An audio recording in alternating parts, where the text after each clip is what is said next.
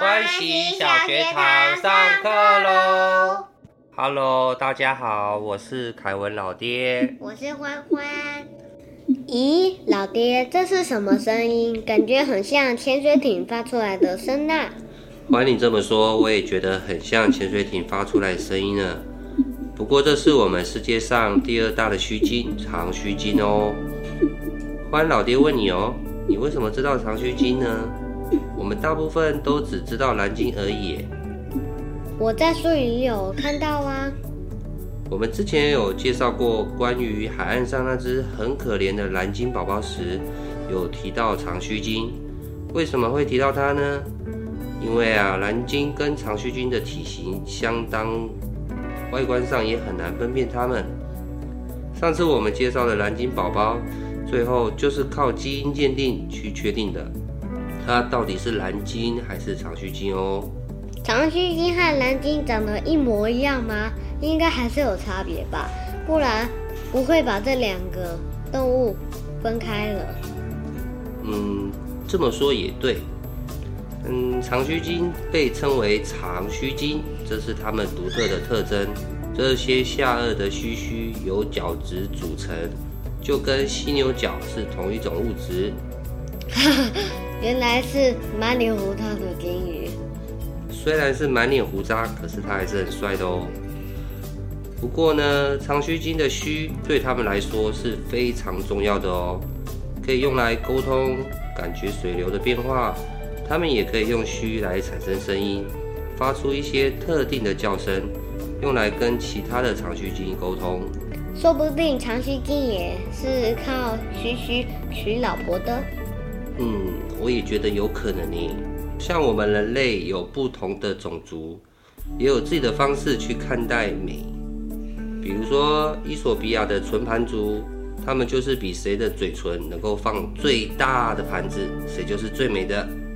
或许长须鲸他们也是这样吧。在嘴唇上放盘子，真的很难想象哎，这样要怎么吃法？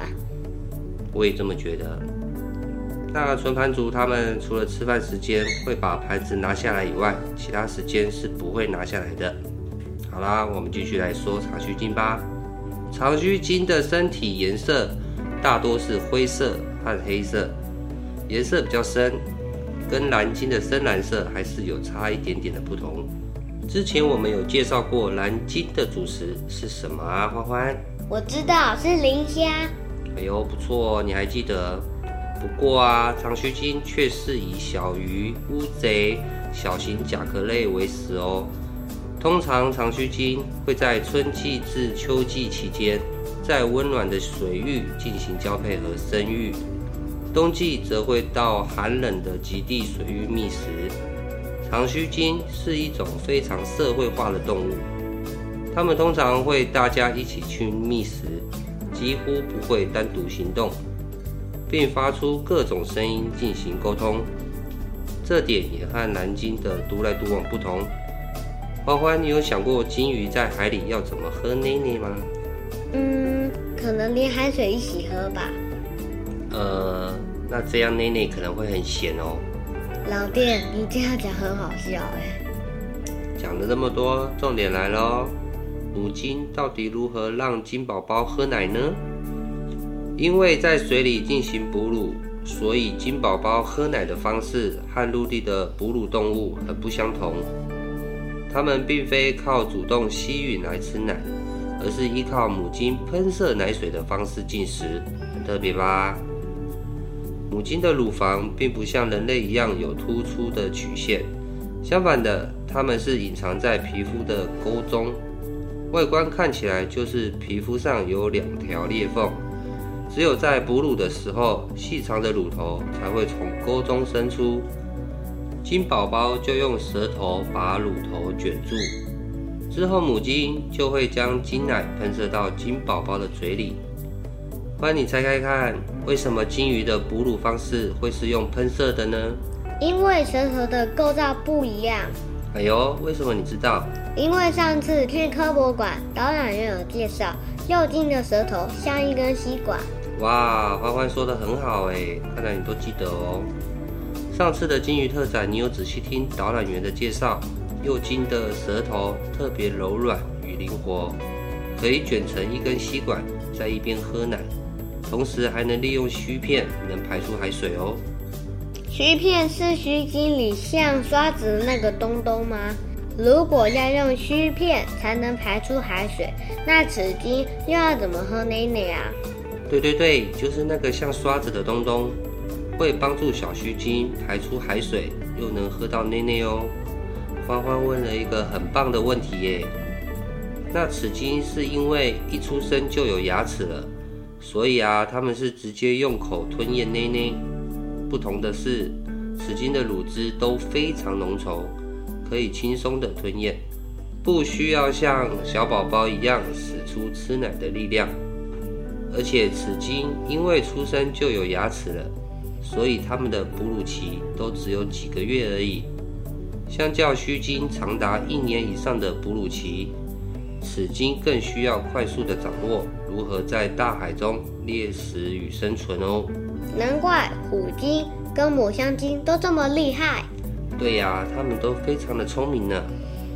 许多的科学家与观察家发现，长须鲸对船只人类充满好奇心，甚至会主动靠近船只和人类互动。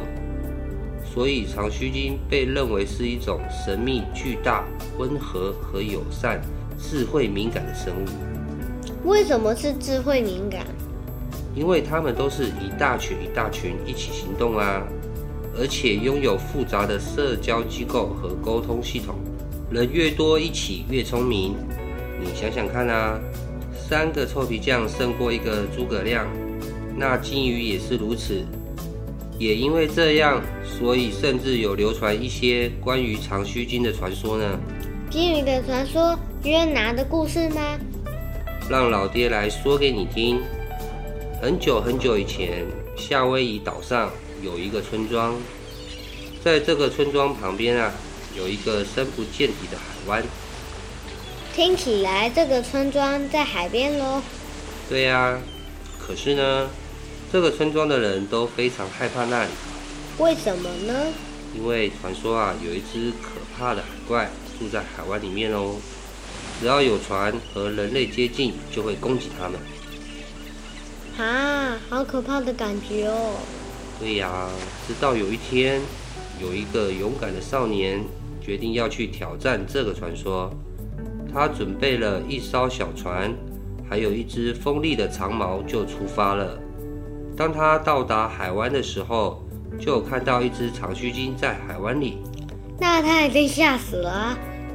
又或者，这里怎么会有这么大的老爷爷鱼在这里？为什么是老爷爷鱼啊？因为它是长须鲸。这个少年啊，一看到好大好大的长须鲸，就马上认定他就是那个传说中的海怪。海怪，我要打败你！冲啊！可是啊，这个海怪不仅仅没有攻击少年，反而还慢慢的游向少年，静静的看着那个少年，好像希望少年与他一起在海里游泳一样。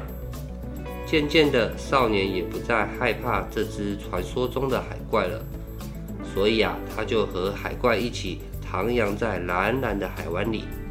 和鲸鱼游泳，不知道是什么感觉，应该是轻松自在的感觉吧。嗯，我也觉得应该是非常的自由吧。与长须鲸一起游泳一段时间后，少年跟着长须鲸一起到了海湾的海洞里。他发现里面有非常非常多的重要文物，里面包含了海湾的历史，还有长须鲸在当地文化中的地位。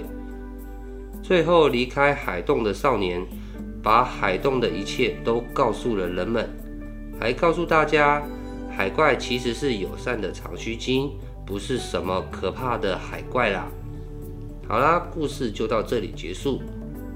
夏威夷人认为长须鲸是海洋与土地的守护者，只要有人对土地或是海洋做出不好的事情，长须鲸就会出现，并且制止他们。原来呀，对夏令营人来说啊，夏令营？不对不对，是夏威夷人来说，长须鲸是非常神圣的动物呢。那老弟，我们之前提到过，人类曾经不停猎杀鲸鱼的时代，长须鲸有逃过一劫吗？唉，当然是没有啊。大捕鲸时代让本来分布在各个海域的长须鲸濒临灭绝，直到1986年通过的商业捕鲸禁令，才让海洋的鲸豚们得以休养。今年是2023年，过了37年的今天，终于在南极海域能够看到多达一百多只的长须鲸在南极海域觅食。排出的粪便有不少养分，可以滋养海洋，令磷虾数量增加，造福整个海洋生态。感觉是一个好消息，不过这又跟扁扁有什么关系啊？在冰天雪地的南极，鲸鱼扁扁居然是个好东西。哎呀，欢欢又问了一个很不错的问题耶。不过下次我们有介绍到鲸豚，再来说这个话题吧。欢喜小学堂要下课喽！Yes，下课喽！